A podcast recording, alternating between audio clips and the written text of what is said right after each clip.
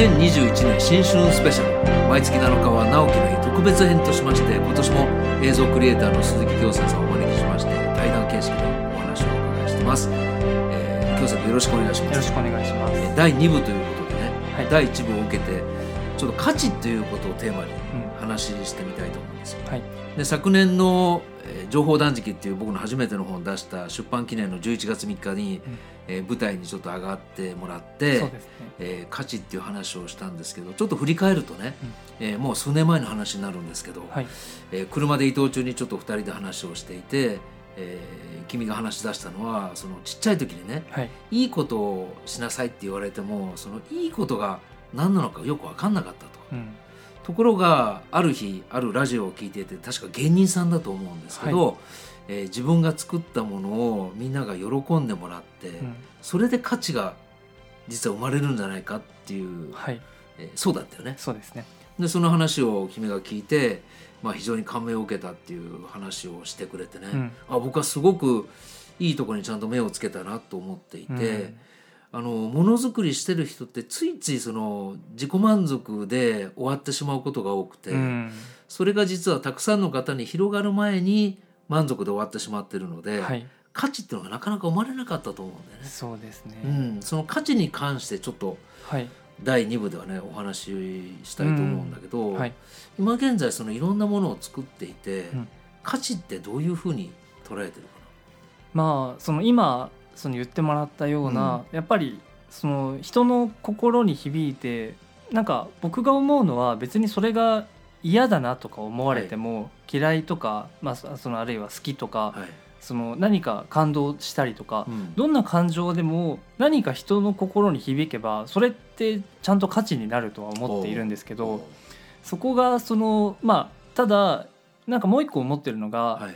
価値があるからいいとか価値がないとか悪いっていうのも別にないんじゃないかなって思っててそこは要はその大きいくくりで言うと、例えばより大勢の人に見てもらおうと思ったら、はい。当然そのやっぱりたくさんの人に、まあ、愛されるようなものを作るうん。べきだと思うし、うん。ただそれを自分がしたいかどうかとかは関係ないし、それでたくさんお金を稼ぎたいとか、はい。そういう理由だったら確かにたくさんの人に見てもらうべきだと思うんですけど、うん。そこの加減って自分で好きに決めていいと思うのでなんかその作るものが仮にこう例えばちょっとマニアックなはい。ものだったりとか、まあ、あとそのちょっと人を選びそうなものでも、うん。ちゃんとその選んだ人に届けば、うん。それってそこでちゃんと価値になってるし、まあそのバランスででもちょっと悩ましいよね。そそこのバランスは難しいんですけど、うん。ただやっぱりその。ね、なんか自分が好きじゃないものをたくさんの人に受けるからって妥協したら、はい。それってその自分が作る価値には、まあ、ならないって言ったらおかしいですけど、ね。そうなんかうん。自分が作りたくて作ったっていうか、なんて言うんですかねそういうなんか自分がやっぱり自分の意思で作ったものが人に届いて価値になるっていうのが、なんか極端に言うと自分の価値になるじゃないですけど、はいはい。やっぱりそういうものが作りたくてうん。人はものづくりをしてるっていうところもあるとは思うので。あのやっぱりクライアントがいてこはい。ういう映像をお願いしますって依頼されて、うん。当然最終的にはそのクラウンクライアントが OK してくれるっていうのが最終条件じゃない。はい。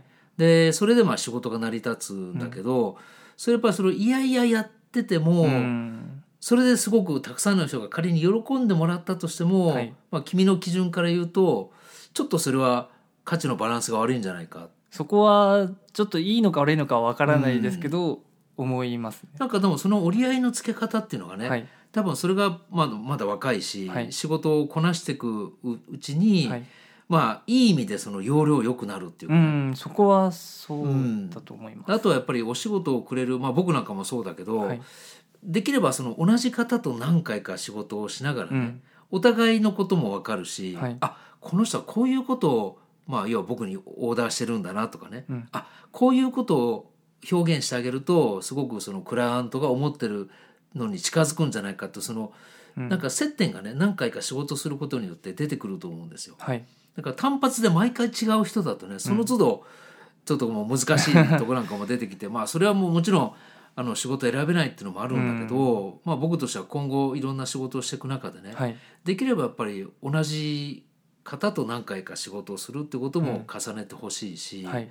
あとはできたらそのクライアントがなくて本当に自分が作りたいものを喜んでくれる人にこう届けるようなね、はい。まあ、自分の技術も高まっていったらいいよね。うんそうですね。うん。そこはまあ本当に今年の目標の一つでもあります、うん、だからちょっとその前回からそのコロナ禍ってことに触れてるんですけど、はい。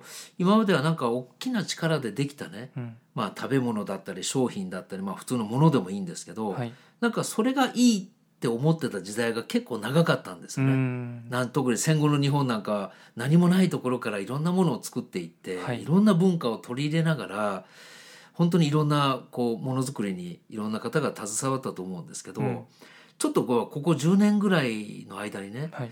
なんかそうじゃなくてもっと個人がいろんなものを作って、うん。それを流通させてああの人が作るものってすごくいいじゃんっていうのが、うん。昔よりもなんか増えてきたと思うんですよ。ああそこはそうですね。表現する場も増えてきたし、うん。だからこれから僕はねもっと面白いことが起きてくると思って、はい。今まで大きな力が作った大きなものが価値だっていうのがねもちろんそれはそれで大事なんですけど、はい。なんか個人が作ったものがどんどんどんどんコミュニティ化していって、うん。いろんな価値が多分これから生まれてきてそうですね。で使う側も自分のやっぱり趣味思考に合わせて、はい。い、ろんなものを選択できる時代になってきたと思うんですよね。うんだから一番わかりやすいのが YouTube だと思うんですけど本当にあのいろんな方がねそうですね。本当去年はすごい増えましたね。たですよね。でその中で意外にこうボーンって跳ね上がってね、うん。あの見てくれる人が増えるチャンネルもあったり、はい。逆にあのプロだって言ってる人がちょっと色あせてしまったりとかね、うん。いろんな方がこう今混在していて、はい。YouTube は今やってるんだっけ？今は一旦お休み。僕の場合やっぱり技術をもうちょっと上げたいなと思ったんで、休んでるんですけどでもやっぱりそこは自分を発信するコンテンツの一つとしてはい。今後もなんかはしやるべきだなっていうのはすごく思います、一つの場所としてね、まあ、あと僕もあんまりこう接点ないんですけどノートっていうはいはい。サイトもあったり、うん。まあ今までのあのフェイスブックまああまり若い人はフェイスブックやってないみたいだけど まあインスタとかいろんな、多分新しいそういう場所もこれからどんどん出てくると思うんですけどね、うん。だから本当の早く言うといろんな人がもっと表現していい時代にはい。なってきたと思うんですよ。うん。でそこに今度いろんな価値が、えー生まれてきて、うん。まあ事始めだとあえて言うと事始めだとしたら本当にいろんな価値がこう表面化してくるんだけど、うん。やっぱりそれが続くとねまた次の価値がこう求められたりあ生まれたりしてくるんですね。あはいでさっきもねちょっと打ち合わせの時に言ったんだけど例えば映像一つ撮っても、うん。今までは本当難しすぎてねうん。もう本当に映像をやってるプロのクリエイターにお任せみたいなとこが、はい。まあ、カメラが実はね昔そうだったんですよ。もう本当一眼レフっていうのはもうプロが持ってて、うん。もう本当にそれ以外の人はもう本当にあのインスタントカメラではい。映してこう現像を出すみたいなのがね、ああなるほど。そういうね本当の君が生まれる前の時代なんだけど、はい本当お正月になると、うん。お正月を映そうっていう CM とともにね、うん。ほんでなんとかカラーで映そうみたいな CM があって、はい。そこの時はまだ本当に一眼レフを使ってるプロと、はい。インスタントカメラを使ってるまあ僕ら含めて一般の人っていうこう分かれてたんだけど、うん。やっぱりスマートフォンが出てきたあたりから もう機械自体の性能がね全然違うからもうだんだんそのプロと素人の線引きがうん薄くなってきて、そうそこはすごくうん、そうですね。映像に限らずですよねうん。で去年はね特にやっぱり映像に着手し始めた方が、ああその前の年2019年18年19年よりも格段に増えたと思うんですよ。はい。でその辺を でもプロとしてうん。やっぱり技術を上げていかなきゃいけないでしょ。はい。なんかその辺のこう自分なりの考えってあるのかあなんか映像に関してうんは別にそんなに、まあ、やり始めた人が増えたっていうのでな。はい。なんかその競合者っていうんですかね、うんが増えるとかそういうのは特に考えてなくて、はい。やっぱり僕の場合は結構割となんていうんですかね技術的っていうか、はい。そういうエフェクティブな感じのがはい。多いのでそこはまたちょっと別かなと思うんですけど、うんただやっぱり興味を持ってくれる人がすごく増えたっていうのは僕自身その確か去年話した時は、い。そういう勉強する場所が日本には全然なかったみたいな、話をしたんですけどこれからそういうのがどんどんいろいろ増えてきて、はい。でそうすればやっぱり映像のそういうツールとかもどんどんこれから新しいのが出てきたりとか、手が出しやすい値段のものが増えたりしてどんどんそういう輪が広がるのは個人的にはすごく楽しみな感じには思ってます。これね僕あのいろんなとこで例えに出すんですけど、はい。例えば英語がすごく堪能な人、うん。まあ、あの英会話とか普通の日常会話的に英語を使うっていうのは、まあ、知ってれば知ってるほど、はい。まあ、そもちろんスムーズにいくんだけど、うん。英語を知ってる人が全員その翻訳家になれるかっていうとなれないんですよ。はい、で言葉すごく知ってる、はい。まあ、単語知ってる、うん。まあ、文法も知ってる日本語と英語両方使える同じぐらいスキルがある。はい。でもそういう方が例えばまあ僕の仕事で言うと日本語を英語に直したり、うん。英語を日本語に直すっていうその翻訳家としてやれるかっていうと、うん。また全然違う。そうですね。そこがね意外と映像なんかも言えると思って同じ技術を持ってても、はい。その取り組み方とか、技とか、はい。その技の組み合わせとかそういうことによって実はやっぱり個人の感性の違いになってくるんじゃないかな。そうそこはすごくまあ昔そのもともと僕は普段仕事で例えばサイトを作ったりしてるのって、そのプログラミングで自分で SNS を作りたくてうん。勉強したのがきっかけだったんですけど、もうあれも3年ぐらい前。もうそれぐらい20 20歳になったぐらいはい。だったよね。そう。でその時に考えてたのが結局映像クリエイターとかまたもともと作曲をしてたので、はい。作曲家とか、まあ、技術が伴う仕事って、うん。その技術量に見合って利益になるとか、はい。まあ多い少ないとかがあったのが今まで割とそういうのが多かったんですけど、はい。なんか結局その技術が仮に均等だったら、はい。自分の個性でこの人の個性が好きでうん。仕事を頼みたいとか、うん。本来そこに価値が生まれるのが一番やってて正しいなって思って、やっぱり映像の技術って結局、まあ、決まったソフトがあって、うん。決まった使い方をしてそれを組み合わせて形にしてるだけなので、そこの感覚、まあ、僕もまだ全然勉強してる途中ではあるんですけど、はい。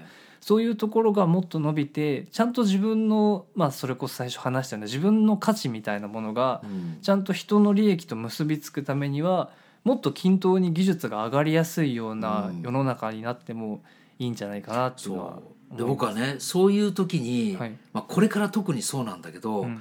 やっぱりその人間が持ってる感性っていうその非常にベーシックな部分、はい。まあ、なかなか目には見えないんだけど、うん。例えば何をきれいと見るかとかね、はい。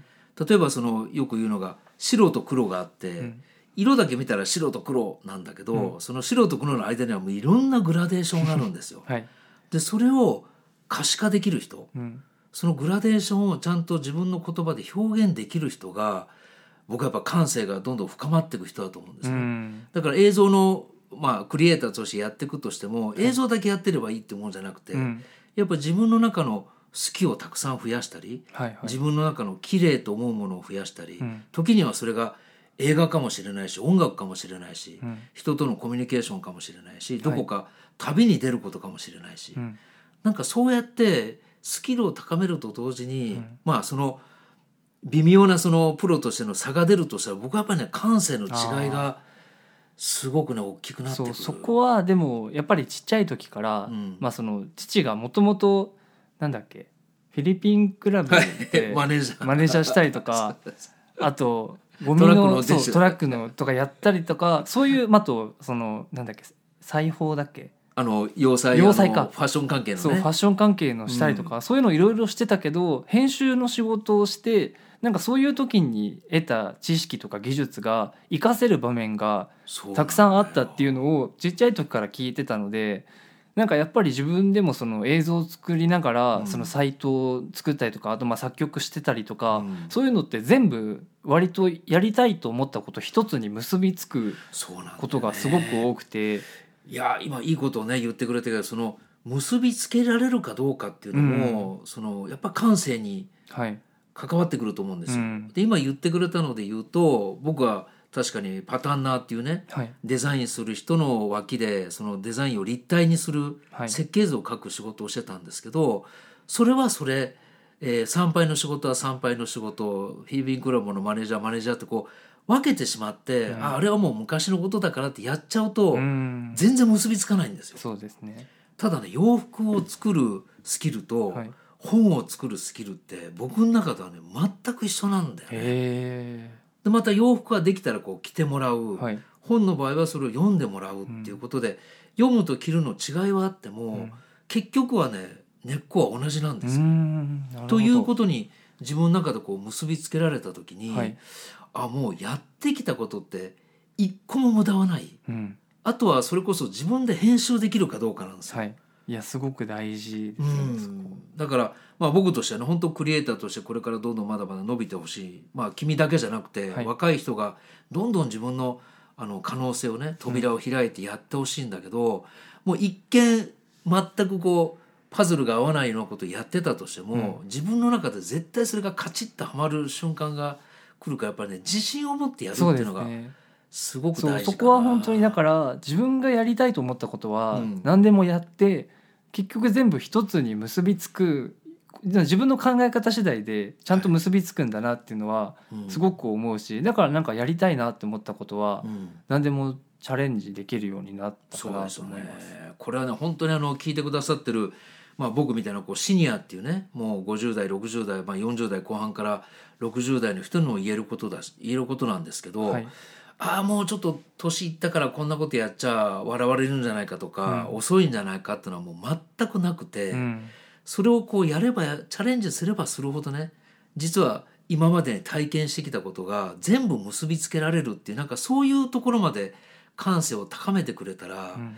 ものすごい面白いことがねそうですね。もういろんな世代がまた世代同士がつながったりとか、もう年がね本当親子ぐらい離れてるまあ僕らは親子だけど この年齢的によっては離れてる人同士が何か新しいことをね、クリエイティブなことをできましてやさっき話したみたいにうん。5年間あれば形にできるんだったら、本当にもう何歳で始め90歳で始めてもまだそうだよね。95歳だし。そうだよね、うん。いやこれはちょっとね翡翠小太郎さんいつも聞いてくれてるっていうふうにおっしゃってたのでもうぜひこの回もね聞いてほしいところで この翡翠小太郎さんのね言われた名言は、はい。あの第1部の方に あの収録してるのでぜひそちらも合わせて聞いてほしいところなんですけど、はい。まあ第2部はこれぐらいでねはい。ちょっと価値という話をしていただきました、まあ、今回もありがとうございました。ありがとうございました。